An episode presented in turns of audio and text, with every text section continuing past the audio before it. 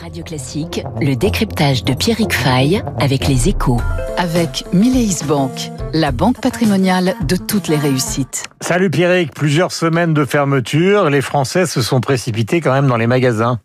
Oui, les ventes ont bondi de 20% la semaine du 2 au 8 décembre, hein, qui a suivi la réouverture des magasins. Un soulagement, bien sûr, pour le secteur, alors que le premier week-end avait plutôt été décevant.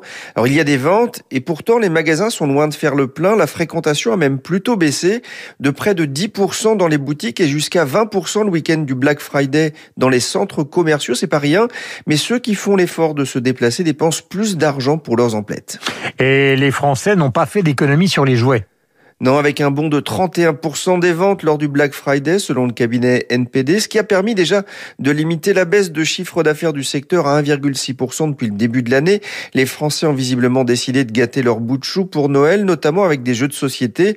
Même si on le sait, hein, qu'en la matière, il risque d'y avoir de fortes inégalités au pied du sapin. De son côté, l'Institut GFK a aussi constaté une forte hausse de l'équipement technique pour la maison. Les Français ont passé beaucoup de temps à la maison et cela se ressent sur les achats de Noël. Alors il reste encore quelques jours avant le 25 décembre et notamment euh, le week-end prochain qui sera très important pour sauver le dernier trimestre. Les commerçants spécialisés constataient encore fin novembre avoir perdu l'équivalent d'un quart de leur chiffre d'affaires. Alors pas sûr cependant que dans le contexte sanitaire actuel, les Français aient attendu le dernier moment pour faire des cadeaux et le couvre-feu à 20h pourrait aussi compliquer la donne pour les commerces. En un mot, bonne nouvelle pour l'État bah oui, pour les finances de l'État, mais aussi pour l'économie française, car la bonne tenue de la consommation des ménages, eh bien, c'est un coup de pouce pour la croissance.